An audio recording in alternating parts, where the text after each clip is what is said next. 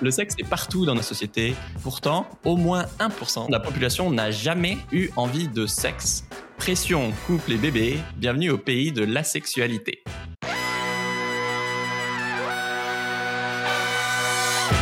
Bienvenue dans Soif de Sens, des histoires d'humains qui changent le monde. Chaque semaine, je reçois un invité écolo, féministe ou solidaire pour t'aider à incarner le changement. Et aujourd'hui, on accueille Aline Laurent-Maillard pour parler de l'asexualité. Salut Aline. Bonjour. Présente en 10 secondes. Tu es, journaliste spécialisé sur la place des personnes LGBT dans la société. LGBTQ+. LGBTQ+, euh, dans la société et la pop culture, effectivement. Et tu es la créatrice du podcast Free From Desire, où tu racontes comment tu as compris, puis assumé que euh, tu es asexuel. Euh, pour commencer, j'imagine que 90% des auditeurs doivent se poser la question, ça veut dire quoi être asexuel? Alors, je vais commencer en t'embêtant et en te disant que c'est pas exactement ce que tu as dit en intro. Ah, bah parfait. Être asexuel, c'est ne, ne, pas ressentir ou ressentir peu d'attraction sexuelle, donc vers autrui. Donc, ça veut pas nécessairement dire que t'as jamais eu envie d'avoir des rapports sexuels. Ça veut juste dire que quand tu vois quelqu'un, t'as pas envie de coucher. Enfin, quand tu vois quelqu'un qui, qui te, enfin, qui te plaît, quoi, t'as pas envie de coucher avec elle. Donc tu peux être attiré par une personne pour plein de raisons. Il y a plein de types d'attractions. Hein. Ça peut être euh, romantique, euh, ça peut être intellectuel, ça peut même être physique. Par exemple, euh, l'envie de faire un câlin sans coucher à cette personne, l'envie de se toucher sans avoir envie d'avoir de rapports sexuels. Donc on peut être attiré par des personnes autrement que sexuellement. Et on peut aussi avoir du désir sexuel qui ne soit pas lié à une personne en particulier. Ça veut dire on peut avoir, euh, je sais pas, euh, être euh, excité le matin en se réveillant parce que, je sais pas, parce qu'on a la trique, parce que c'est le moment du cycle si on a un cycle menstruel, parce que juste l'ambiance est excitante, parce que on est en train de lire un livre et, et ça, l'ambiance crée quelque chose. Voilà. Yes. Donc concrètement, euh, si je comprends bien, t'as jamais fantasmé sur euh, sur quelqu'un, sur une star, sur un prof, sur euh, un camarade de classe ou dans la rue. non, je, je comprends vraiment pas les gens qui me disent ça. Quoi. Je suis là genre comment ça T'as as eu envie de coucher avec telle personne? Tu t'es imaginé? Moi, ça me rend dingue ça. Les gens qui s'imaginent coucher avec des gens dans leurs rêves ou dans dans leurs fantasmes quoi. je suis là genre c'est absolument dingue pour moi. Ça, c'est vraiment quelque chose qui est très propre à la sexualité. Euh, et c'est ça qui fait la différence avec des personnes qui me disent parfois oui bah moi j'ai pas envie de sauter sur euh, la première personne que je croise. Oui, toi tu réponds bah moi sur aucune en fait. non, mais même parce que il y a aussi cette idée de spectre de la sexualité, comme on a un spectre de la bisexualité, de l'orientation sexuelle, mm. t'as des personnes qui vont dire parfois dans certaines occasions j'ai envie de rapports sexuels. Alors parfois c'est juste avec une seule personne. Elles sont amoureuses de leur partenaire et elles ont envie juste avec leur partenaire.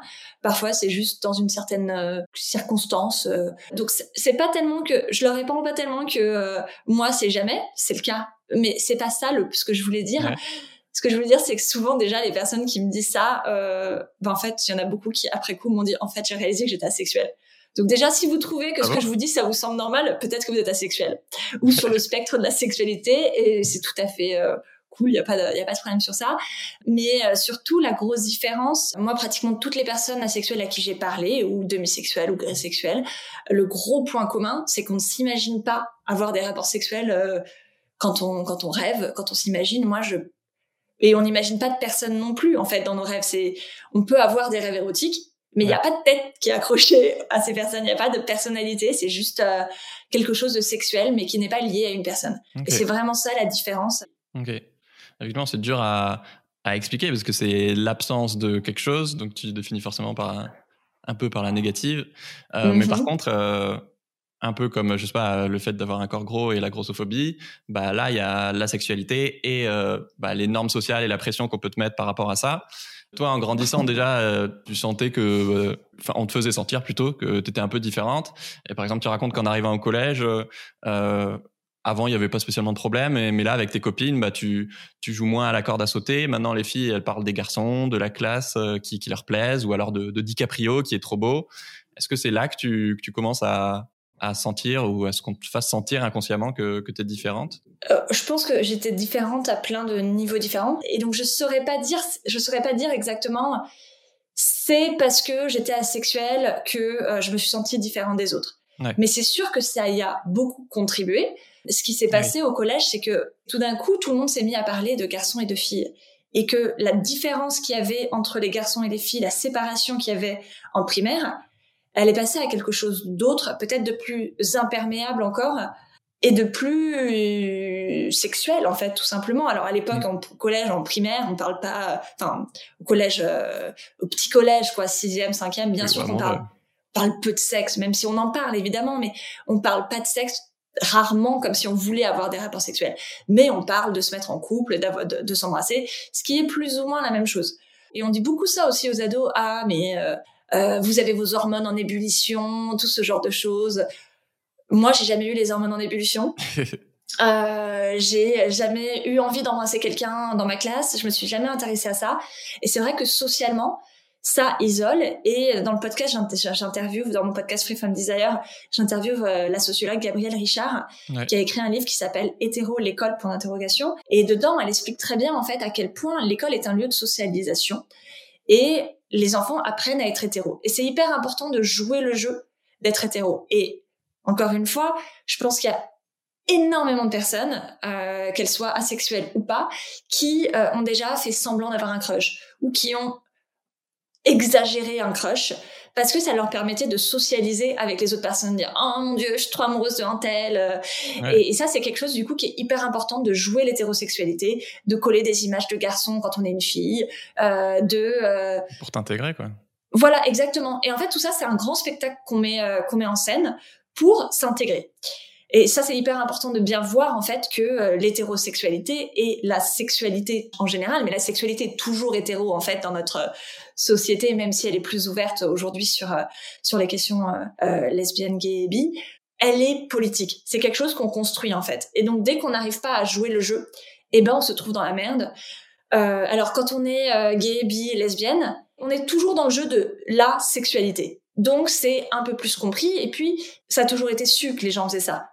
Alors que les personnes asexuelles, eh ben, elles en ont peu parlé euh, et elles ont peu été visibles puisqu'elles n'avaient pas à se diriger vers quelqu'un, à briser les, les, mm. les lois, les règles euh, pour s'épanouir en fait. Leur épanouissement, c'était juste de pas se forcer, même si c'est très problématique parce qu'on sait à quel point euh, il y a une pression à ce que les gens en couple aient des rapports sexuels. Et on pourrait parler longuement encore du viol conjugal et de euh, l'obligation conjugale qui est toujours très ancrée dans notre société. C'est quelque chose qui reste de, l'intime en fait, qui reste à l'intérieur du couple et dont on parle assez peu. Donc c'est encore moins visible que euh, l'homosexualité et la bisexualité. Ensuite, au lycée, bah, comme euh, les relations amoureuses et sexuelles t'intéressent pas, on commence à t'exclure en fait parce que bah, on te trouve entre guillemets bizarre. Et toi, j'imagine que, enfin, tu te dis, t'as l'impression d'être en retard parce que mhm. t'as pas encore fait l'amour. Euh, pourtant, t'as as eu un copain, euh, je crois, au lycée, non? Euh, Ouais, ouais, ça a duré trois jours. Euh, j'étais très fière de moi.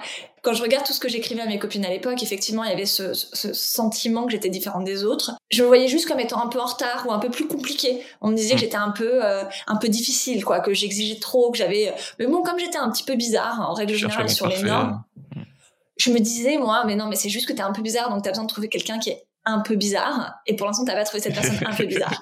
Donc, je pensais que j'étais un peu difficile, tu vois, que j'étais un peu trop exigeante.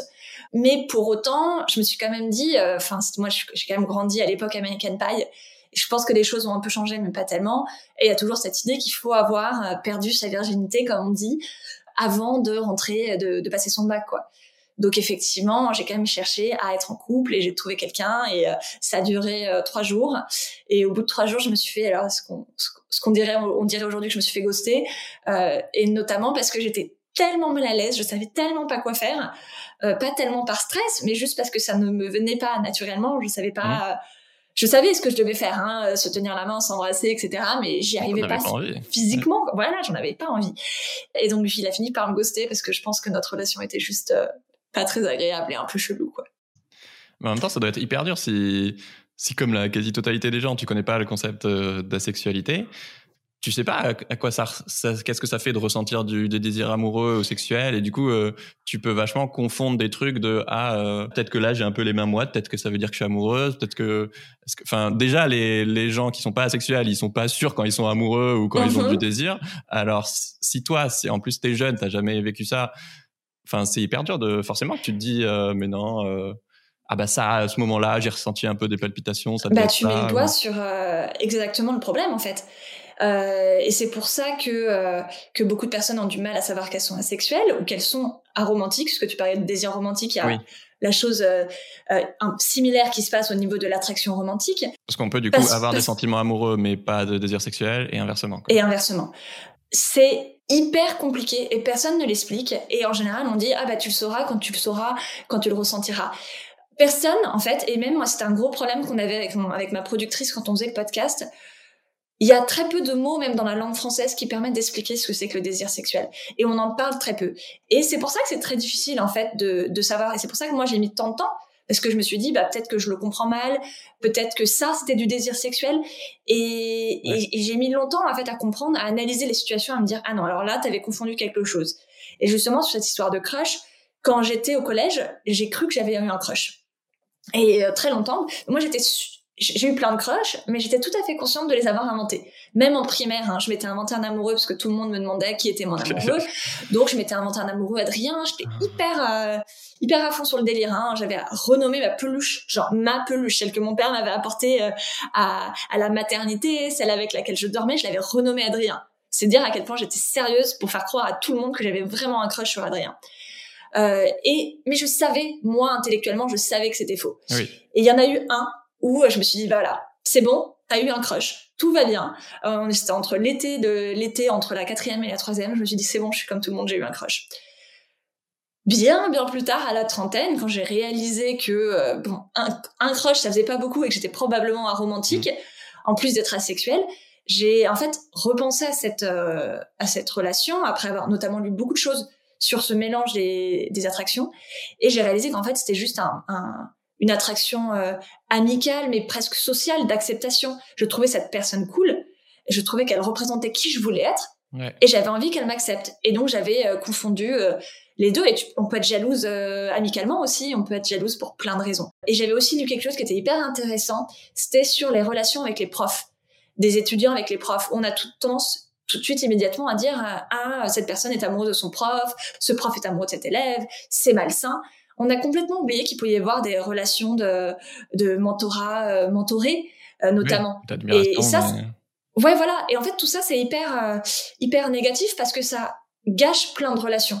Et le fait de mettre de la sexualité partout, et eh ben ça empêche des relations de, de, dire que nécessairement une relation homme-fille, enfin garçon-fille, ça doit être une relation de désir sexuel ça empêche les amitiés d'avoir lieu. Et moi, je me dis, bah, qu'est-ce qui se serait passé si j'avais pas cru que j'étais euh, amoureuse de Edouard, donc ce fameux garçon euh, cet été de la, de la quatrième à troisième, et que j'avais juste réalisé que j'avais juste envie d'être sa pote. Peut-être qu'on serait toujours pote à l'heure actuelle. comme tous les mecs qui croient qu'ils peuvent pas être potes avec des filles, quoi.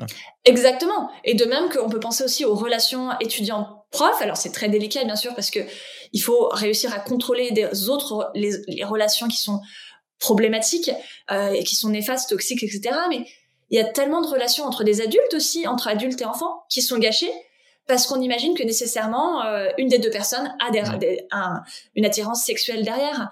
Et sur la question du, de ton premier crush, en plus, j'imagine que tu devais être trop contente de, de l'avoir et que tu es là, ah, enfin, je suis soulagée, euh, je suis comme tout le monde et euh, ouf, ça y est, ces années-là, c'est derrière moi. Et donc, tu as en, en, plus un biais à à croire que ce que tu ressens, euh, c'est vraiment euh, du complètement parce que tu, tu le veux en fait, tu le veux et c'est ce que j'explique dans dans tout le podcast, c'est euh, la pression de la société à nous faire croire que le bonheur vient par le couple et par un couple qui serait sexuellement épanoui. Alors quand on sait que c'est sexuellement épanoui, ça veut dire qu'il y a des rapports sexuels. Hein, c'est peut-être un peu moins le cas avant, mais il y a eu une période où vraiment on avait des études sexuelles des études de sexologues non-stop sur euh, un couple heureux à trois rapports sexuels par euh, par semaine. Alors faut vraiment, ah euh, euh, c'est faux sur 36 000 façons parce que ça s'intéresse à une moyenne, à du déclaratif. Euh, qui a vachement de pression à dire qu'on a beaucoup de rapports sexuels. Mm. Ça prend pas en considération le fait qu'il y a des couples qui ont énormément de rapports sexuels. Alors moi j'ai des amis qui me disent qu'elles couchent tous les jours après 15 ans de relation. Je suis là genre qu'est-ce qui vous prend Ça doit être épuisant. euh, et d'autres qui en ont jamais. Ça cache aussi toute la qualité des rapports sexuels. Hein. Euh, il vaut mieux en avoir peu et en avoir bien. Et il y a beaucoup de gens qui ont beaucoup de rapports sexuels et qui n'ont pas de bons rapports sexuels. De même que si on sait pas ce que c'est le désir sexuel, on sait pas qu'on n'en ressent pas. Euh, la même chose peut être dite de l'orgasme, la même chose peut être dite du plaisir sexuel. Il y a vachement de pression, il y a vachement de mots sur des choses en fait que euh, les gens ne connaissent pas euh, réellement parce qu'on a du mal à les définir. Et, euh, et c'est tabou. Et les gens en parlent, disent, rarement la réalité aussi. moi, je vois, comme je suis, je parle très librement de ces choses, de mes expériences qui ont généralement été mauvaises, mais parfois de mes expériences qui ont été bonnes. Hein. J'ai parfois eu des bonnes expériences sexuelles. et qu'en plus, je dis que je suis asexuelle, j'ai beaucoup de gens qui me parlent de leur vie sexuelle. Et beaucoup de gens qui me disent j'ai jamais dit ça avant. Et je vois très bien que ce que me disent les gens n'a rien à voir avec euh, ce qu'on voit généralement dans les médias. Et encore une fois, on a un moment un peu atypique dans notre histoire où les langues se délient et c'est, génial. Euh, mais les langues se délient déjà euh, beaucoup chez les plus de 30 ans. Chez les adolescents, les langues se délient pas tellement, par exemple. Ah, c'est le moment où tu veux te conformer. Exactement. Et, les médias, en fait, les, les jeunes n'ont pas non plus beaucoup de médias vers qui se tourner. Puis il y a cette gêne aussi autour de ça, donc on n'a pas forcément envie de s'informer. Donc à moins qu'on sente vraiment qu'on est bizarre et qu'on aille à la recherche d'informations, euh, il y a peu de choses qui euh, sont facilement accessibles. En fait, les ados tombent rarement sur de l'information qui leur dit eh, la sexualité, ça existe. Un mec doit pas te faire si, toi aussi tu existes, toi aussi tu importes, ton plaisir importe. Donc voilà. Trop intéressant. Du coup, après le lycée, euh, un peu plus tard, tu arrives en école de commerce et donc là, la pression monte d'un cran. Euh, les gens parlent que de ça. Euh, si tu fais pas l'amour, euh, t'es un loser, t'es es le mec de 40 ans toujours puceau, tu dis. Mm-hmm. Et donc en école de commerce, là, soit on te méprise parce que t'as pas fait l'amour, soit on te donne carrément des conseils alors que t'as rien demandé, quoi. quel conseil pourri est-ce qu'on on, t'a donné? Alors déjà, je pense que en école de commerce particulièrement, en règle générale, on parle pas de faire l'amour c'est très mignon quand tu dis faire l'amour, mais on parle de baiser, d'avoir des rapports sexuels, de faire du sexe. Euh, c'est quand même deux choses qui sont très différentes et je pense que ça contribue aussi à l'invisibilisation de la sexualité et de la romantisme, hein, parce que on fait rarement l'amour. On, fait, rarement l'amour. Hein. On a des rapports sexuels même quand on est amoureux.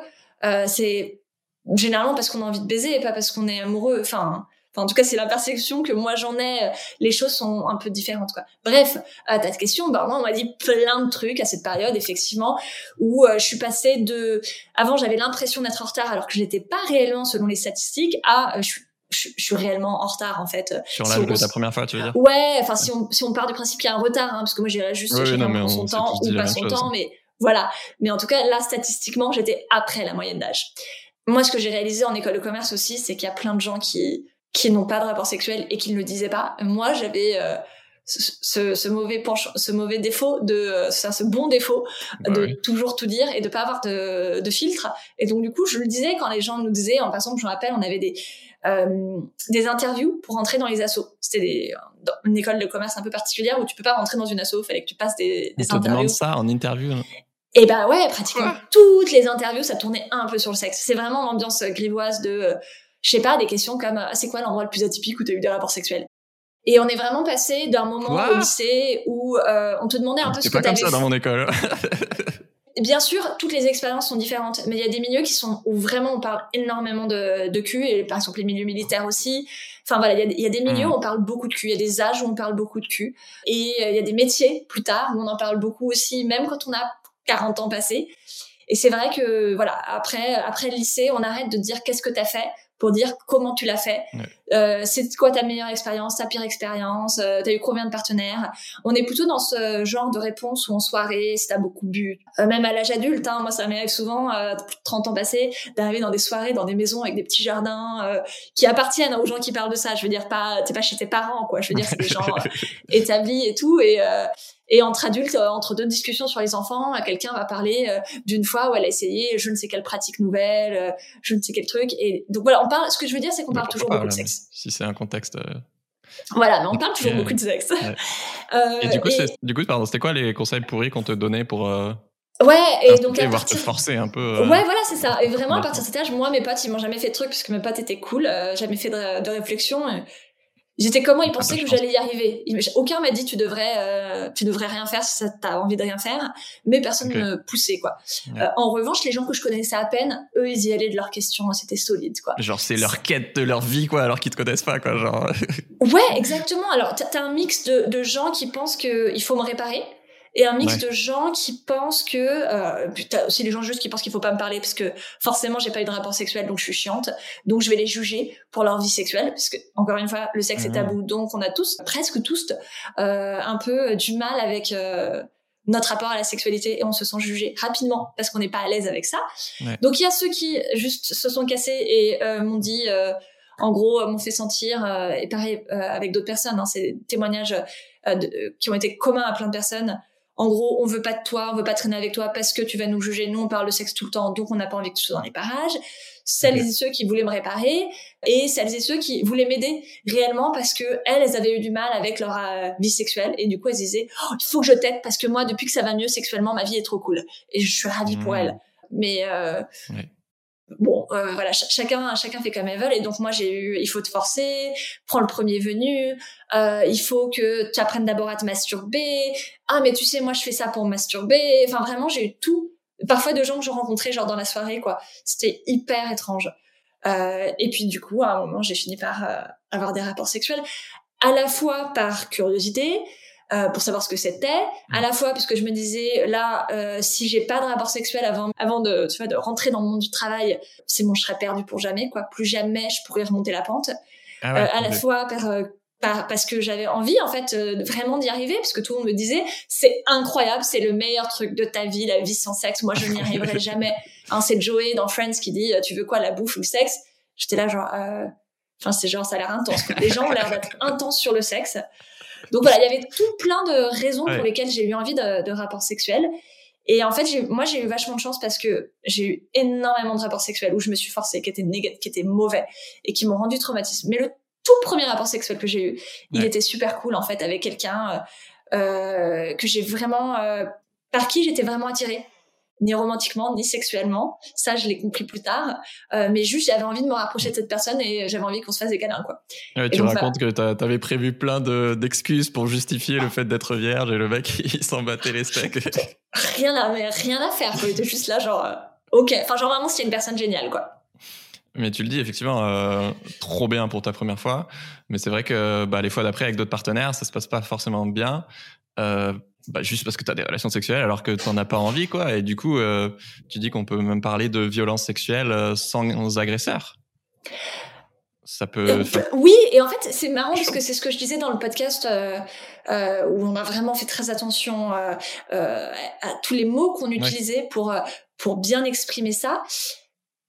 Et en fait, parfois, je me dis qu'il y a eu un agresseur d'une certaine façon parce que on en arrive toujours à cette question du consentement. Le consentement, c'est un outil juridique qui est hyper important, euh, qui permet de traiter les cas d'agression sexuelle. Mais en réalité, quand des personnes se doivent te convaincre à chaque étape non-stop d'aller à l'étape suivante, ah oui, à ce point-là. on est sur un consentement et, et, et pour, on est on est sur un consentement qui est pas vraiment là en fait c'est un consentement qui est forcé donc je dirais pas que j'étais agressée sexuellement et d'ailleurs euh, il y a une ou deux fois euh, très rapidement en fait j'ai jamais réussi à finir mes rapports sexuels tels que les tels que c'est conçu dans les couples hétéros tels qu'on l'imagine hein. c'est-à-dire que on en arrivait à la pénétration et là je réalisais que c'était le point de rupture et je disais non en fait juste c'est pas possible et je tout ton corps et stop quoi ouais et d'ailleurs je demandais aux hommes de se retirer et j'ai jamais eu de problème à partir de là j'ai eu des personnes qui ont essayé de continuer de me convaincre de recommencer, mais c'est jamais allé plus loin. Donc en ça, j'ai pas eu d'agression sexuelle. J'acceptais toujours au fur et à mesure d'aller plus loin. Mais néanmoins, j'ai accepté parce que la personne en face faisait pression et que moi je me disais bah tu sais pas ce que c'est que le désir sexuel, t'as pas encore compris. Donc peut-être qu'il faut que tu fasses confiance à la personne qui est en face, qui elle a compris ce que c'était. Hmm, je suis pas sûr que ça puisse pas être qualifié d'agression sexuelle, mais la frontière est floue, quoi. Exactement. Et, et, et, donc, moi, je me suis laissé convaincre par ces personnes à chaque fois. Je me suis laissé aussi, j'ai accepté aussi par pression sociale de me dire, d'une part, il faut que tu finisses par comprendre ce que c'est. De deux parts, euh, euh, ça va aller mieux avec la pratique. Hein, c'est de d'autre part l'appétit vient en mangeant ce fameux truc euh, du coup je me dis bah si je suis dedans peut-être que ça va venir si je vais un peu plus loin peut-être que je vais venir je me dis aussi bah peut-être que c'est ça en fait le désir sexuel et que euh, j'ai du mal à le percevoir. Donc il y a plein de raisons qui font que j'ai dit oui alors que j'en avais pas envie. Et moi ce qui m'interroge euh, c'est que tous ces mecs là s'ils avaient fait attention, s'ils avaient ouvert leurs yeux, ils auraient vu, ils auraient Enfin, il le voyait. C'est pas possible qu'il ne le voyait pas puisqu'il devait me convaincre que j'en avais pas envie. Et donc là, on arrive vraiment sur cette idée qui se développe de plus en plus de euh, consentement enthousiaste. C'est-à-dire, ah, pour rentrer dans des rapports sexuels, il faudrait que toutes les personnes dans la relation aient, montrent un désir de sexe. Enfin, moi, je comprends même pas comment on peut avoir envie de sexe si l'autre personne n'a pas envie. C'est une activité à deux, en fait. C'est une activité de fusion, euh, fusion des corps, de communion, quoi. C'est quelque chose de très, de très intime. Et je comprends pas comment on peut avoir envie de rapport sexuel, à part dans un jeu de pouvoir, de montrer, de dominer, etc. Comment on peut avoir envie d'un rapport sexuel si les deux personnes n'en ont pas envie, euh, si la personne avec qui tu as envie de partager ce moment n'en a pas envie? Parce que sinon, et c'est ce que je dis à chaque fois, hein, la masturbation, ça existe et ça peut être incroyable. Il y a beaucoup de personnes qui disent que c'est d'ailleurs mieux que seul. Euh, bah parce que culturellement, on apprend euh, implicitement aux mecs que euh, voilà, les femmes aiment, être dominées, etc. Et qu'il faut un oui, et qu'il faut les convaincre. Et qu'il faut les convaincre parce qu'elles savent pas ce qu'elles veulent. Et on apprend aux femmes qu'elles savent pas ce qu'elles veulent non plus. Et que c'est leur responsabilité de donner du plaisir aux hommes. Mmh. Mais du coup, je trouve ça hyper important, hein, ton travail. Et je suis très content de faire ce podcast parce que ça permet de bah, d'éviter des, des, violences sexuelles ou des traumas divers et variés. Ouais, moi, c'est ce que je dis aussi euh, vraiment euh, tout le temps, c'est que moi, j'ai fait ce podcast pour euh, aider les personnes asexuelles. Et sur ça, mission réussie parce que je reçois des messages tout le temps de personnes de 15 à, à 75 ans qui me disent Waouh, ça y est, j'ai compris quelque chose sur moi, je me sens mieux. Qui ressentent le même soulagement que quand moi, j'ai réalisé que j'étais asexuelle. Mais si j'ai fait ce podcast aussi, c'est parce que en parlant avec mes amis, bon alors oui, j'ai découvert j'avais plein d'amis qui étaient asexuels. Ok. Mais euh, toutes mes amies qui euh, ne sont pas euh, asexuelles m'ont dit, en fait, en en parlant, on a réalisé qu'on avait quand même eu les mêmes expériences dans la vie. Ça et que, aussi. Ouais, et en fait, commencer à réfléchir à la sexualité en se disant, tout le monde ne ressent pas d'attraction sexuelle. Ça te pousse à te dire, on n'a pas tout le temps de l'attraction sexuelle. On n'a pas tout le temps du désir sexuel. Ça te pousse aussi à te questionner sur ta vie de couple. Parce que la probabilité que deux personnes dans un couple aient la même envie sexuelle au même moment, et la même dynamique sexuelle dans leur vie au même moment, euh, que euh, ça soit toujours la même dans un couple. Elle est, je veux dire, la libido, euh, le désir sexuel évolue au cours de sa vie et ça peut être en raison de, je sais pas, on a des enfants, on est fatigué, euh, on a un traitement, juste on change, on évolue, on a un autre regard sur notre vie. Euh, mais 36 000 trucs en fait qui font que notre euh, la, le nombre de fois, entre guillemets, si on doit réfléchir quantitativement, où on a de l'attraction sexuelle pour quelqu'un, elle évolue dans le temps. Il y a des moments où on va être genre en, envie de sexe tout le temps, d'autres on va en avoir envie de moins. Et même les personnes vers qui on est attiré évoluent. Parce que tout ça, c'est quand même vachement une construction euh, mm social, quoi. Genre, on nous apprend à être attiré par des gens et donc, du coup, on, on nous répète tellement qu'on finit par y croire et qu'on finit par le faire. Mais si on se dit, ah, je peux aussi être attiré par des meufs, euh, et bah, du coup, on peut aussi changer un peu son regard sur les autres et commence à voir les meufs comme des personnes vers qui on pourrait être attiré. Donc voilà, donc ce podcast, il est vraiment pour, euh, pas que pour les personnes asexuelles ou qui sentent qu'il y a quelque chose qui cloche chez eux, mais c'est vraiment l'objectif, c'était d'ouvrir une réflexion sur euh, euh, la place du sexe dans nos vies et la façon dont on vit nos attractions sexuelles. Ouais, moi, ça me fait penser à toutes les personnes qui, et souvent des femmes, euh, qui, qui se forcent euh, de temps en temps ou régulièrement à faire l'amour. Euh. Et dans, dans ce que tu disais, par exemple, je pensais à, effectivement, il y en a, par exemple, c'est dans le couple, des fois, t'en as un qui préfère le matin et l'autre qui a jamais envie le matin parce qu'il est pas réveillé, et inversement, le soir. Et, enfin bref, comment t'apprends à dire non aussi et, et à pas culpabiliser de, de rejeter l'autre quand il a pas envie Ouais, ouais, et puis surtout, il y a un truc qui est hyper important. Euh, moi, j'étais en couple euh, quelques fois. Euh, ça a jamais duré longtemps parce que pour le coup, c'était pas tant sur le point sexuel, mais plutôt sur le fait que fait, j'étais aromantique, donc j'arrivais pas à tomber amoureuse. Euh, mais très bien avoir une vie de couple épanouie sans rapport sexuel, même si une personne a du désir sexuel. Il y a plein de choses en fait qu'on peut faire et j'ai un épisode dans le podcast. Euh, je laisse la parole à des personnes asexuelles euh, sur leur vie sexuelle et il y en a notamment deux qui sont en couple et qui me parlent de la façon dont elles gèrent en couple. Et elles sont très symptomatiques de ce que j'ai vu euh, en parlant avec plein de personnes asexuelles. C'est-à-dire qu'il y en a qui vont dire bah juste on fait rien et bah, l'autre personne soit elle se masturbe, soit euh, bah elle gère en fait euh, juste elle en a pas et ça la dérange pas tellement parce qu'en plus bonne nouvelle moins on a de sexe moins on en a envie. Euh, ou alors qu'ils vont avoir d'autres partenaires sexuels en dehors du couple. Il y en a d'autres qui vont choisir d'avoir des rapports sexuels mais de les négocier autrement. Et en fait le fait de savoir déjà qu'on n'est pas sur la même longueur d'onde sur ce sur ce niveau là d'en parler en fait juste et ça c'est vrai pour tous les couples, hein, de dire moi en ce moment je suis comme ça, j'ai envie de ça, j'ai pas envie de ça. Déjà ça enlève la pression parce que l'autre en face, les deux, en fait on n'est pas sur un truc de la personne qui veut du sexe doit convaincre celle qui en veut pas. C'est de renverser la situation et de dire c'est la personne qui a le moins envie de sexe euh, en général ou à un moment en particulier qui décide en fait. C'est pas la personne qui a envie de sexe qui doit convaincre l'autre, c'est celle qui mm. n'en veut pas qui doit décider si elle en veut ou pas, qui doit donner son accord ou pas. Et ça, ça change euh, totalement les, choses. Et dans le, couple, c'est aussi de réaliser que le sexe n'est pas un, objet, un objectif à atteindre pour la bien, euh, euh, la survie du couple, pour le bonheur du couple. En fait, c'est quelque chose qu'on fait ensemble pour se faire plaisir mutuellement. Et donc, on discute ensemble de bah, déjà d'un de ce qu'on fait quand on a des rapports sexuels, parce que les rapports, sexuels, ça veut vouloir dire, ça peut vouloir dire plein de choses différentes pour plein de personnes, mais aussi de discuter de bah, quand est-ce qu'on en veut. Par exemple, au lieu de se forcer le matin euh, parce qu'on n'a pas envie, mais que son partenaire en a envie, bah, peut-être de discuter, peut-être de dire, euh, ok, bon, le matin, d'accord, euh, parfois le matin j'en ai envie, disons le dimanche matin quand on a bien dormi, le samedi soir, tu vois. Voilà, c'est cette idée de se dire comment est-ce qu'on fait pour se retrouver? À un endroit qui fasse plaisir aux deux personnes et que personne ne se force dans le couple. Et qu'en parler, en fait, c'est la clé pour avoir une relation saine. Et ne pas en parler, bah forcément, il y a plein de non il y a plein de frustrations et ça peut pas fonctionner comme ça. Pour, pour reprendre la, la, trame de ta vie, euh, du coup, après tes premiers rapports à 25 ans, tu découvres justement ce concept d'asexualité.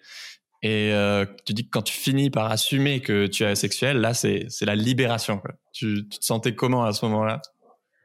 Euh, la toute première fois que j'ai entendu parler du mot asexuel, euh, c'est normal que j'ai mis du temps à le découvrir parce que c'est un terme qui a une petite vingtaine d'années en fait, qui est, enfin, ah il a, on en retrouve des traces dans l'histoire euh, tout le temps.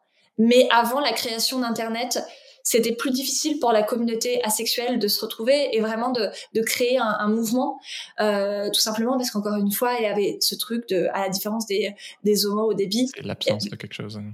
Ouais, déjà d'un, euh, c'est moins facile à comprendre euh, parce que ça, on, on ressent pas tout d'un coup quelque chose qui nous fasse ressentir euh, qu'on n'est pas comme les autres. C'est plutôt l'inverse, donc c'est plutôt sur euh, le, le, long terme.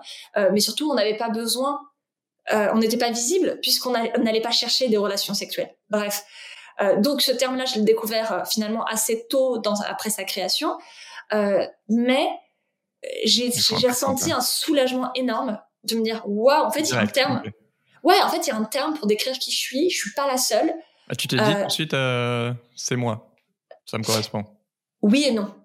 Euh, parce qu'il y avait aussi une peur énorme, parce que c'était vraiment le tout début, et même les mouvements LGBTQ+, étaient beaucoup moins... Euh, bah moi, j'étais plus jeune aussi, je les connaissais moins, ils étaient moins implantés dans la société, il y avait moins de modèles. Donc, euh, moi, je me disais toujours que bah c'était pas possible. Alors j'avais, je me considérais déjà, euh, je me considérais pansexuelle à l'époque, donc j'avais aucun problème à pas être hétéro. Mais en revanche, ne pas être sexuelle, bah je me, moi je pensais réellement, en fait, j'avais tellement enregistré ça que j'ai même pas fait les recherches suffisantes pour réaliser que euh, on pouvait être asexuel et être en couple.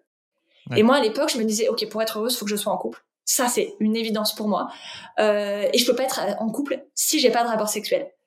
Euh, et donc j'ai un peu paniqué quand je l'ai découvert et j'ai mis longtemps. Sexuel, tu peux pas être heureuse. Voilà, donc j'étais là genre waouh, ça me correspond tellement ce truc. Je suis pas la seule, c'est génial, mais je veux pas l'être. Donc il y avait ce truc euh, de déni, un petit peu de soulagement et de déni en même temps.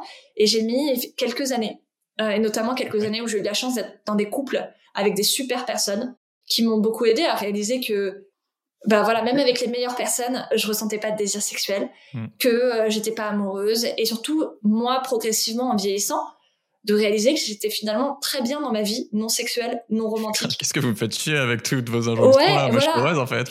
En fait, ce qui, j'ai réalisé euh, à un moment que en fait j'étais très bien quand j'étais célibataire. D'avoir été en couple, ça m'a fait réaliser que j'étais très bien quand j'étais célibataire, et hmm. ce qui me faisait chier en fait, c'était de chercher le sexe, c'était de chercher les rapports, euh, les, les, relations de couple.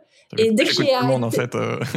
ouais, non mais c'est chiant quoi. Et encore parce qu'il y en a qui y arrivent, ça aboutit sur quelque chose. Moi, ça aboutissait sur rien quoi. Mm. C'était vraiment du temps perdu, de l'énergie, à me poser 20 000 questions, de me dire euh, oh, comment est-ce que je vais savoir si je suis attirée par cette personne? Parce que je ressens jamais rien. Comment je vais savoir? Et donc bref, du coup, ça a dû te libérer d'une énorme charge mentale et ah, tu devais être trop légère, quoi. Bah ouais, c'est comme Virginie, Virginie Despentes qui dit que quand elle a commencé à sortir avec des meufs, elle a eu l'impression de rajeunir.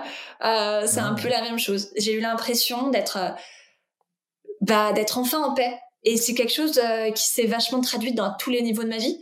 Parce que vraiment, tous mes amis, toute ma famille m'ont trouvé euh, progressivement changé au fur et à mesure où je commençais à accepter le fait que j'étais un peu asexuelle, que j'étais un peu, enfin un peu aromantique. Je dis ça un peu parce que c'est un peu comme ça que je me disais au début quand j'assumais pas trop. Je disais je suis un peu asexuelle, je suis peut-être asexuelle.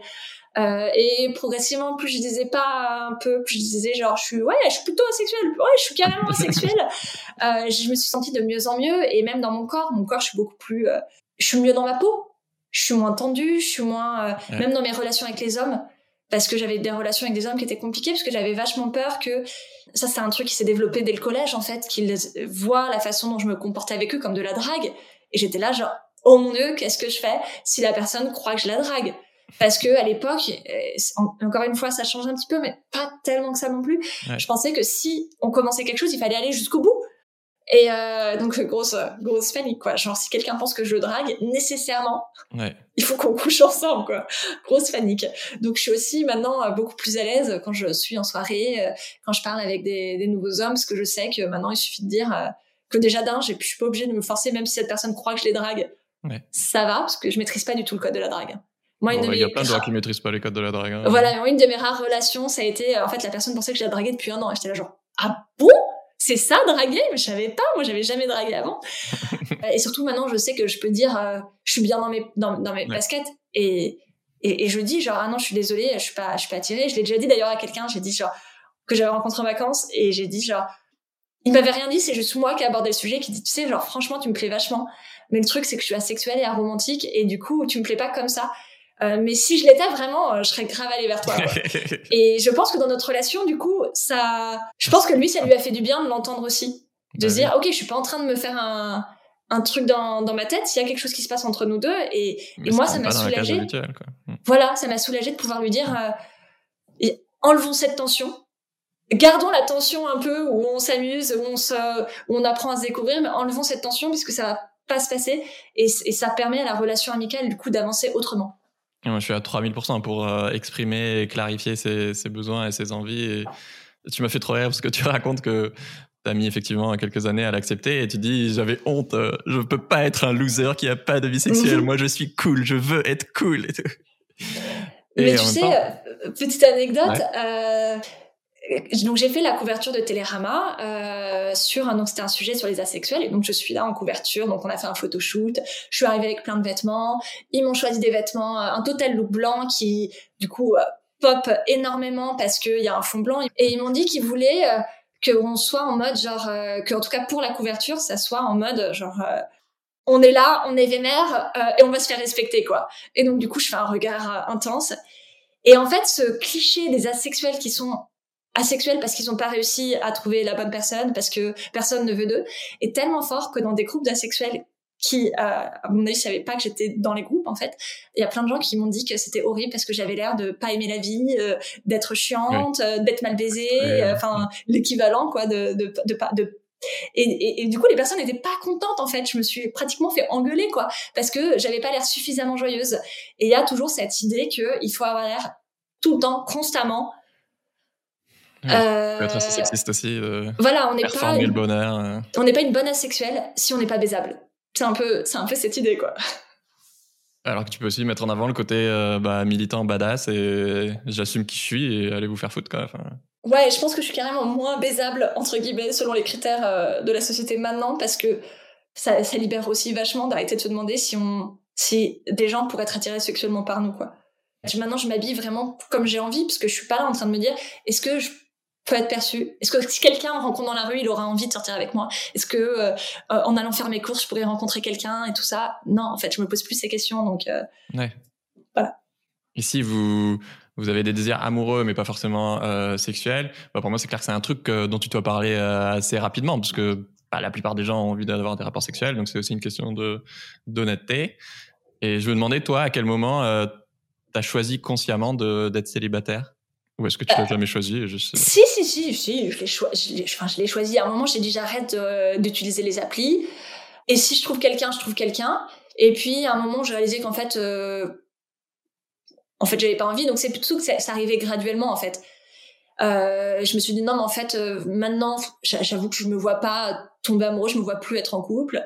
Puis à un moment j'ai réalisé que j'étais romantique, j'étais là genre ah ouais vraiment en fait euh, je vois pas dans quel monde ça serait possible. quoi.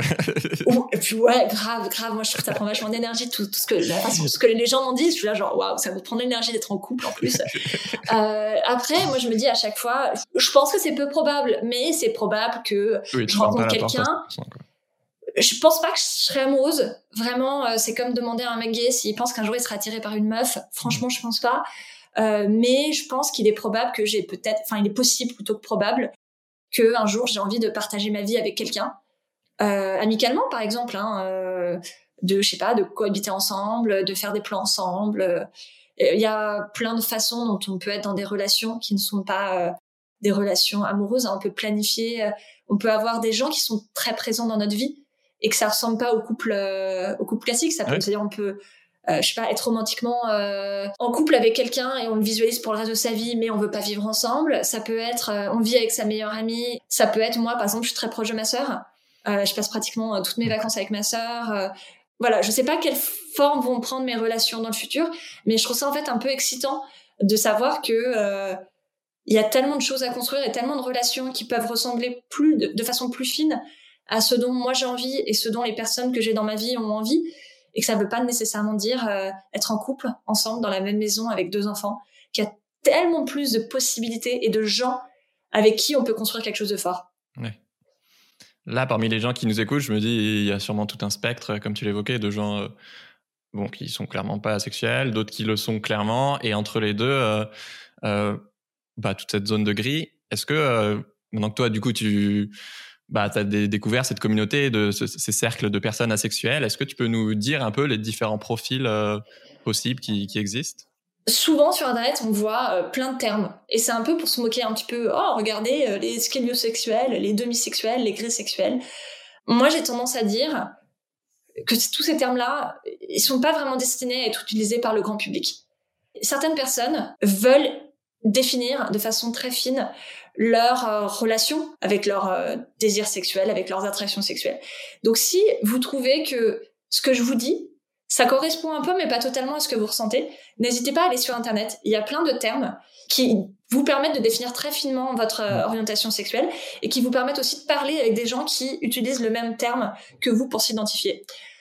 Après, en, réalité, moi, je n'utilise que deux termes en plus de asexuel pour décrire euh, les différents types de personnes qui peuvent être sur le spectre de la sexualité. Euh, je parle beaucoup des demi-sexuels, qui sont des personnes qui ressentent de l'attraction sexuelle avec une personne quand il y a une très forte relation, enfin qui peuvent ressentir du désir sexuel pour quelqu'un quand il y a une très forte euh, relation qui a déjà été créée. Donc ça quand peut être envie de faire l'amour entre guillemets que avec quelqu'un que t'aimes déjà. Voilà, du coup un peu cette notion du coup de faire l'amour quoi. Euh, donc je oui. connais des personnes effectivement qui n'ont jamais ressenti d'attraction pour personne, hein, pas pour un acteur, pas pour un pote, pas pour machin, ouais. juste pour la personne dont elles sont tombées amoureuses. Okay. Et puis on parle aussi pas mal des grès sexuels. Euh, donc la grey de euh, grey en anglais, hein, gris, on dit certaines personnes disent aussi gris sexuel en français. Euh, et là c'est cette idée que ils ressentent un peu d'attraction sexuelle, mais ils sont bien en, dessous, bien en dessous de ce que la société attend de ces personnes.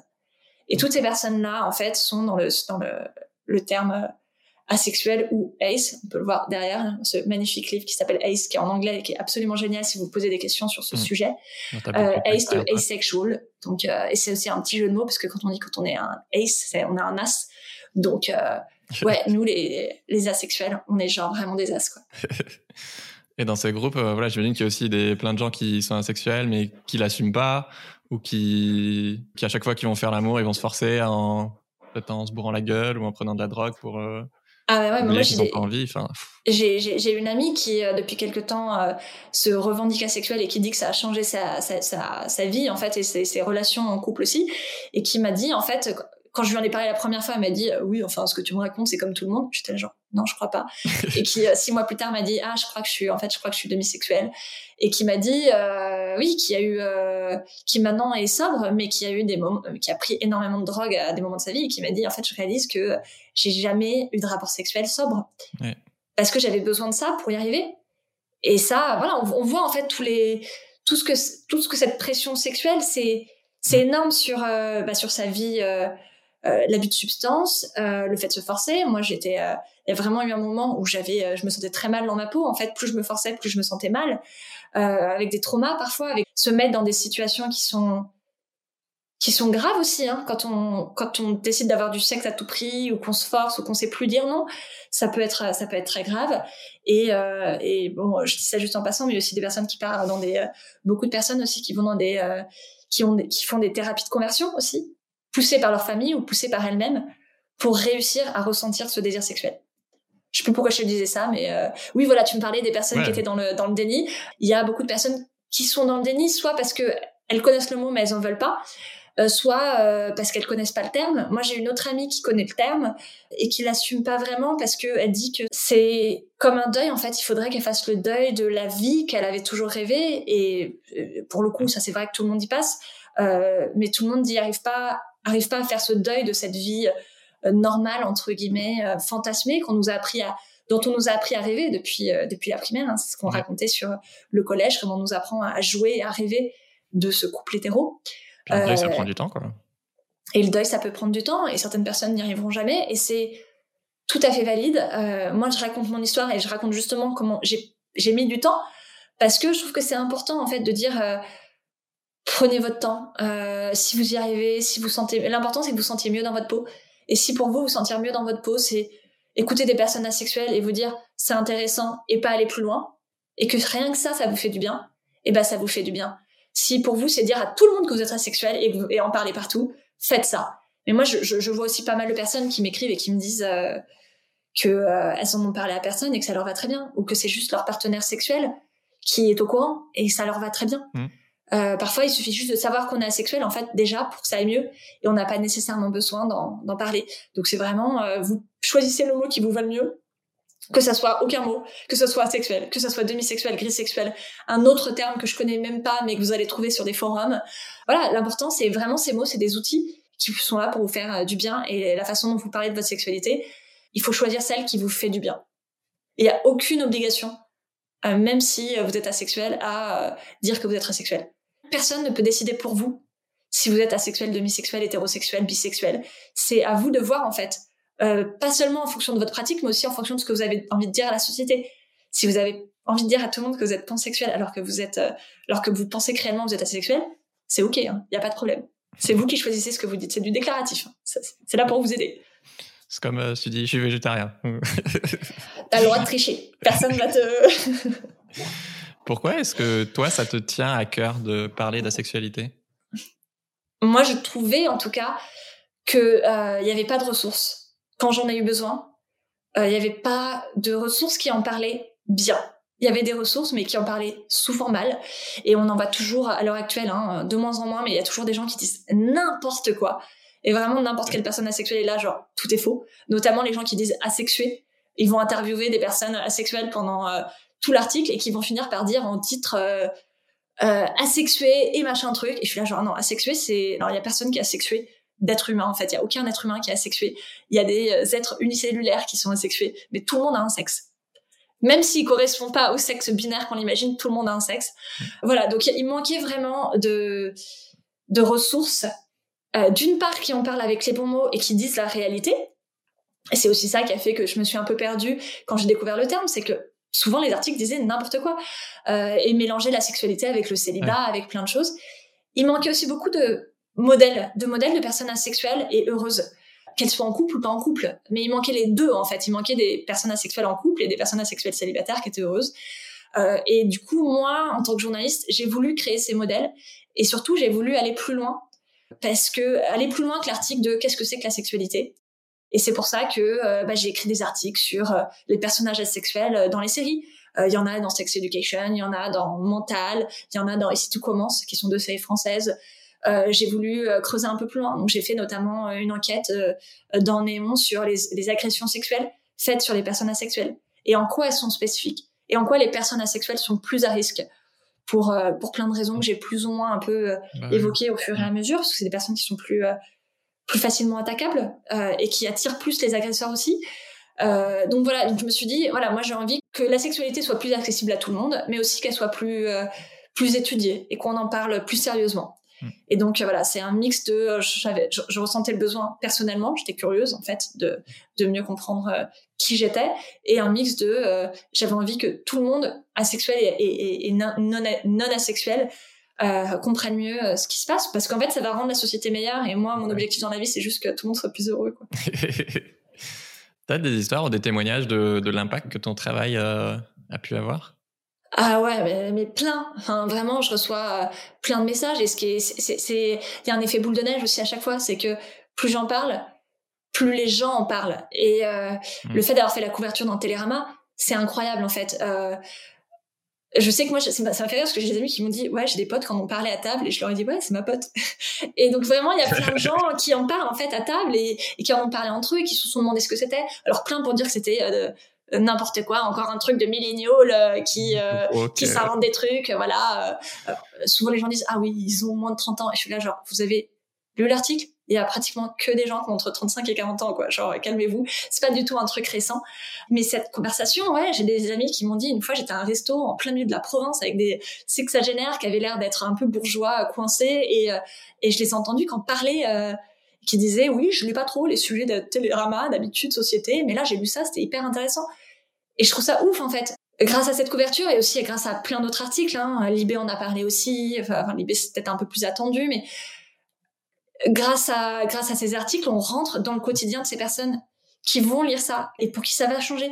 Hmm. Et euh, je me rappelle, il y a pas longtemps, j'ai eu un message de quelqu'un de 75 ans sur Instagram qui m'a écrit pour me dire que ça l'avait libérée d'un poids et qu'elle en avait pleuré et que, euh, et que c'est toute sa vie, en fait, tout d'un coup, elle comprenait mieux sa vie et elle se sentait libérée à 75 ans. Mais moi, c'est pour ça que je fais mon travail, en fait. Et de même qu'il y a des parents qui sont venus me voir et qui m'ont dit, ah, je crois que je commence à mieux comprendre mon enfant. Je suis là genre, mais ouais, enfin genre euh, oui, oui, oui, oui, oui, oui, ça vaut, euh, ça vaut tous les trolls, ça vaut tout, tout le travail non payé, ça vaut les années où j'ai proposé des sujets sur la sexualité et personne n'en voulait. ça, vaut, ça vaut tout ça. Génial. Tu l'as dit, comme, comme l'homosexualité ou d'autres orientations sexuelles, c'est pas du tout nouveau. Voilà, il y a toujours eu des personnes asexuelles. Et donc, évidemment, euh, vous l'aurez compris maintenant, euh, contrairement aux idées reçues, voilà, c'est c'est pas une maladie, c'est pas le résultat d'un trauma sexuel, etc. Mais je me demandais, est-ce que euh, on a des infos sur est-ce que la sexualité s'explique? Est-ce qu'on sait si c'est, j'en sais rien, plus une question hormonale, génétique, culturelle, ou est-ce qu'en fait c'est une orientation sexuelle comme une autre? Mais du coup, en préparant l'interview, je me suis demandé bah, ce que dit la science pour l'homosexualité, par exemple. Est-ce que si c'est plutôt inné ou acquis acquis ne voulant pas dire euh, choisi évidemment. En fait, j'ai l'impression qu'on n'en sait rien, quoi, qu'il y a très peu de recherches euh, là-dessus. Il y a des recherches qui ont été faites. Le problème, c'est que historiquement, ces recherches, on ne sait jamais dans quelles mains elles vont tomber. Les nazis ont quand même interné beaucoup de personnes gays, un peu moins de lesbiennes, mais quand même aussi des personnes lesbiennes, euh, et on fait notamment des expérimentations sur ces personnes-là dans des labos pour les guérir de leur homosexualité. Donc, la question de trouver l'origine de l'homosexualité, elle est euh, elle est touchy. Ce qu'on sait à l'heure actuelle, c'est que c'est probablement multifactoriel. C'est probablement un mix d'inné d'acquis. Euh, et, que et que la sexualité, c'est peut-être la même chose. Et il y a quelque chose dont on n'a pas parlé aussi, enfin légèrement, c'est l'évolution euh, du désir sexuel et de l'attraction sexuelle dans sa vie. Et euh, il y a des personnes qui m'écrivent régulièrement et qui me demandent est-ce que je suis asexuelle? Parce qu'avant j'avais avant j'avais plein de rapports sexuels et je me sentais attirée sexuellement par des gens et maintenant j'en ai plus et ben si ces personnes-là ont envie de choisir le, si le terme asexuel leur va là maintenant, et ben elles peuvent l'utiliser. C'est un outil en fait. Donc euh, il y a cette idée d'orientation sexuelle comme outil qui est hyper intéressante je trouve. C'est quelque chose qui se fait déjà un peu euh, dans les milieux LGBTQ+ où par exemple des personnes bi vont dire moi je préfère m'identifier comme lesbienne maintenant parce que politiquement ça va mieux et que même si je peux ressentir du désir sexuel pour un homme euh, si ça, si genre est hétérosexuel, j'en ai pas envie. C'est pas quelque chose qui me, qui me donne envie à l'heure actuelle. Et, et on parlait aussi de science. Il y a eu peu de choses qui ont été faites dans la science sur la sexualité euh, jusque récemment parce que les gens voyaient ça comme un non-sujet. Et euh, en fait, depuis le début de la sexologie, on a vu dans les, il y a toujours eu des gens qui ont répondu qu'ils n'avaient pas d'attraction sexuelle pour autrui. Et juste, on les mettait de côté parce que ce qui intéressait les sexologues, c'était le sexe et pas les gens qui en avaient pas envie, qui en ressentaient pas la, qui ressentaient pas d'attraction. Et au début du podcast, tu disais qu'il y a 1% de la population qui se ressent asexuelle. Ouais. Et c'est pas vraiment qu'il se ressent asexuel, parce que c'est toujours le problème de la science. Mm. C'est même pas ça, en fait. Généralement, on a tiré ce chiffre des personnes qui disent ne jamais avoir ressenti aucune attraction sexuelle dans leur vie. Donc déjà, ça fait beaucoup. En réalité, comme on l'a vu, les personnes asexuelles, il y en a qui en ressentent un peu, parfois, une fois, pour une personne.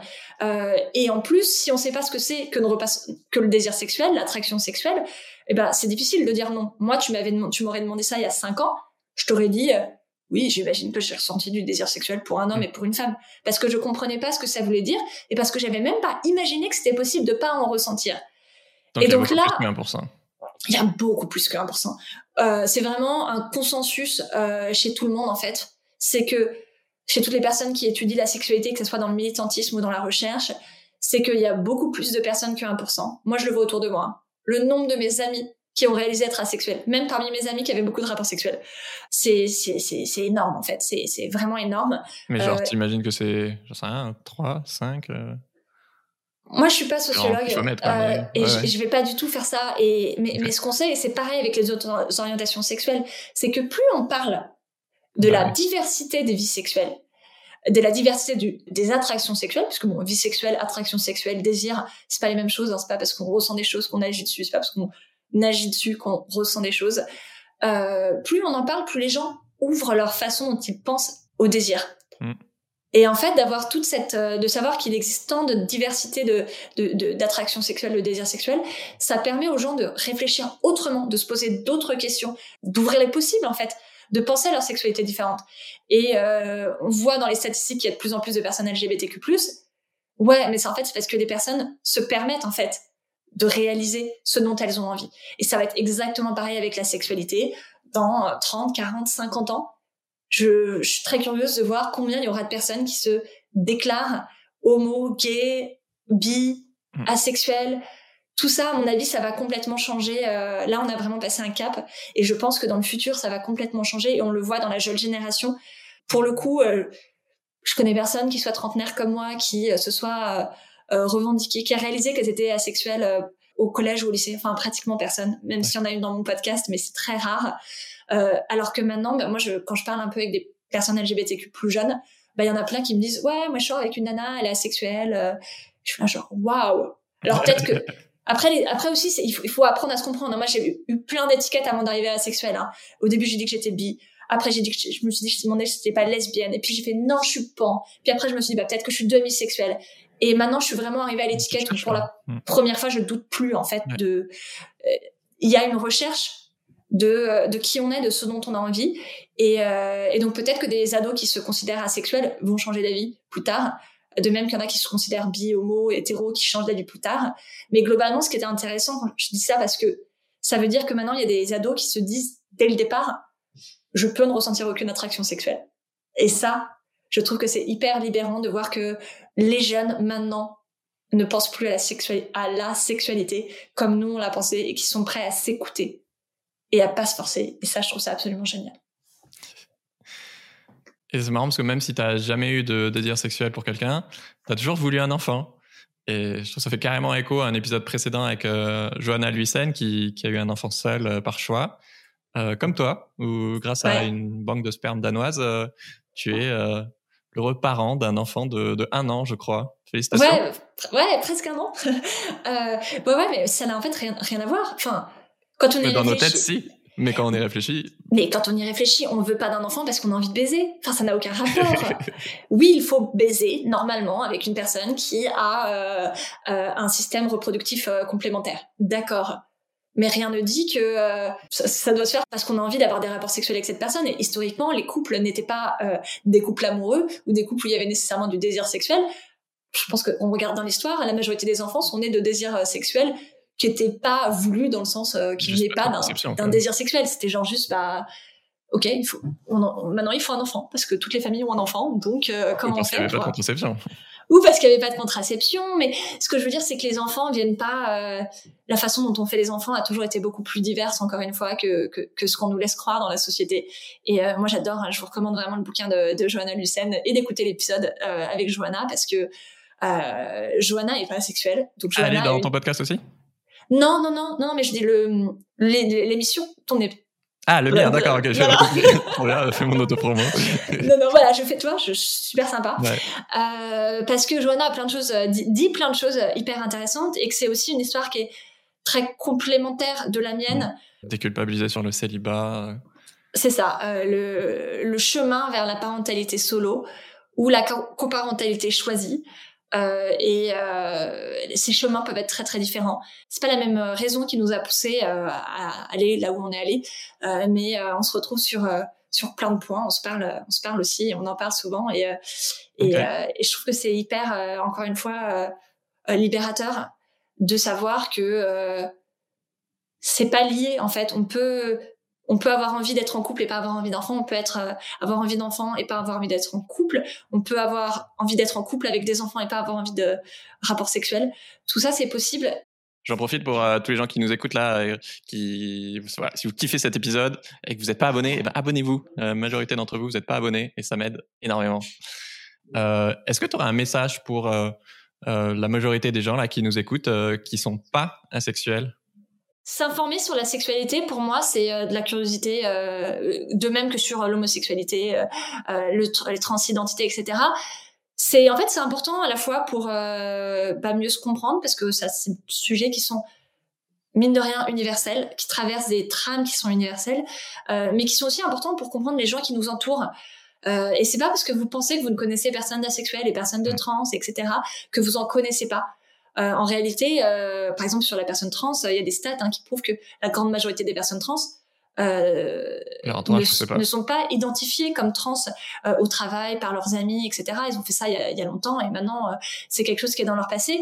Et, et, je dis ça pourquoi? Je dis ça parce que c'est la même chose avec les personnes asexuelles. Il y en a qui, qui sont asexuelles mais qui vont pas vous le dire parce que ça leur pose pas de problème. D'autres qui le sont mais qui vont pas vous le dire parce que ça leur pose un problème, euh, parce qu'ils vont pas oser. Et en fait, oui, ils sont pas envie, ils sont pas obligés non plus quoi. Voilà, non, mais ce que je veux dire, c'est que euh, je pense que s'informer sur la sexualité, c'est hyper important pour savoir quoi faire si un jour quelqu'un nous dit qu'il est asexuel, pour savoir soutenir une amie qui peut-être l'est, pour euh, savoir dire à une amie qui ou à un ami qui va vous dire euh, je me suis forcée parce qu'il faut bien le faire et lui dire non non non non non non non, t'as pas à le faire. Euh, toutes ces petites choses-là, en fait, qui font que bah, mieux comprendre la sexualité, ça permet de d'être une meilleure personne en règle générale. Mieux comprendre toutes les minorités en règle générale, ça fait, euh, ça, ça vous aide à être un meilleur ami, un meilleur euh, oncle, une meilleure euh, grand-mère, euh, parent, tout ça quoi. Et, et c'est hyper important. Et, et j'en parle un peu dans mon podcast. je parle de ma relation avec mon enfant et en règle générale, je travaille beaucoup. Euh, enfin, ça va vraiment être le sujet de, de cette prochaine année euh, professionnellement. C'est sur l'éducation des enfants, euh, parce qu'on pousse les enfants très très jeunes à euh, bah, on dit très vite des bébés, oh là là, toutes les filles vont tomber à ses pieds, etc., etc tout ça, ça fait pas du bien en fait à nos enfants et ça leur euh, ferait vachement de bien euh, si on arrêtait d'imaginer toute façon euh, sexuelle et tourner autour de les préparer pour devenir des futures personnes en couple hétérosexuel. Et en fait, même en tant que parent, du coup, ça ferait vachement de bien parce que les parents se, essayent de se questionner un peu plus sur ça et ce qu'ils disent à leurs enfants et la façon dont ils présentent les couples, les familles. Hein, euh, achetez à vos enfants des, des, livres dans lesquels il y a des parents solo, dans lesquels il y a des parents euh, en couple, en couple, en couple homo, parce que tout ça, c'est des choses qui mine de rien pour les enfants, mm. ça, ça, imaginaire. Au lieu de changer l'imaginaire plus tard et de galérer, en fait, si on crée le bon imaginaire dès le départ, et si on leur montre dès le départ que tout est possible, bah, c'est des enfants qui vont se permettre de mieux se comprendre et de mieux comprendre leurs autres euh, compagnons et compagnonnes de, de vie, quoi, de, de classe, etc. Donc euh, voilà. C'est pas idéologique, c'est juste euh, représentatif de la diversité. C'est pas du tout idéologique. Enfin, moi, je, je, sais qu'il y a des gens qui pensent que je suis une militante euh, radicale de gauche qui veut tuer les valeurs familiales, etc. Je laisse ces personnes de côté. C'est pas la réalité. Moi, ce que je veux juste, c'est que les personnes qui euh, que toutes les expériences de vie soient respectées et c'est pas juste soit toléré. Je déteste ça, le mot tolérer. être tolérant, c'est genre, euh, c'est genre à gerber, quoi. C'est pas une question de genre, c'est notre monde hétéro euh, et on vous accepte, on vous tolère. C'est pas ça. un petit carré dans le coin. voilà. non, non, non, non, non, non. C'est juste la majorité des personnes, je pense, honnêtement, à l'intérieur, si on s'écoutait vraiment, ne rentre pas dans la norme. Et c'est juste de se dire comment on fait pour que tout le monde arrive à s'exprimer euh, et à accepter les autres tels qu'ils sont et à les aimer donc euh, voilà, euh, s'informer sur, euh, sur toutes ces minorités, ça permet d'être de, une meilleure personne. Et inversement, est-ce que tu as un message pour les 1% ou plus de pourcents de personnes asexuelles ou qui s'interrogent sur leur asexualité qui nous écoutent? Bah là, ça va être la même chose. Informez-vous. Hein. J'ai parlé de mon podcast un peu pour faire mon auto-promo parce que voilà, je suis là, je suis là pour ça. Écoutez Free From Desire euh, sur toutes les bonnes plateformes de, sur toutes les bonnes, sur toutes les plateformes de, de, de podcast. Euh, mais il y a aussi beaucoup d'autres ressources. Je parlais du bouquin euh, Ace de Angela Chen qui est derrière moi, qui est disponible qu'en anglais. Mais là, j'ai encore euh, reçu euh, un livre sur sur la sexualité en français, donc il en existe aussi. Il y a des sites, il y a des il y a des groupes de réflexion. Mais vraiment, mon message principal, même si vous n'avez pas envie de vous renseigner et que et que vous n'êtes pas dans un délire d'appartenance à une communauté ou quoi que ce soit, juste faites ce que vous voulez, quoi. Genre vraiment, moi, c'est le conseil que je donnerais, c'est juste faites ce que vous voulez. Dites non, dites oui, euh, mais faites en sorte que ça soit ce dont vous avez envie. Trop bien. Dites-nous un truc que vous retenez de cet épisode en commentaire, c'était hyper intéressant. Merci Aline. Euh, allez écouter du coup son podcast Free from Desire. Et si cet épisode vous a plu, euh, vous risquez de kiffer celui qu'on a évoqué. Euh, J'ai fait un bébé seul par choix et celui avec euh, Alice Coffin sur le, les lesbiennes et le lesbianisme politique. Oui, vraiment, écoutez Alice Coffin et lisez son livre. Abonne-toi et envoie ce podcast à un ami qui a une vie sexuelle très riche ou pas du tout. Merci beaucoup Ali, ciao tout le monde.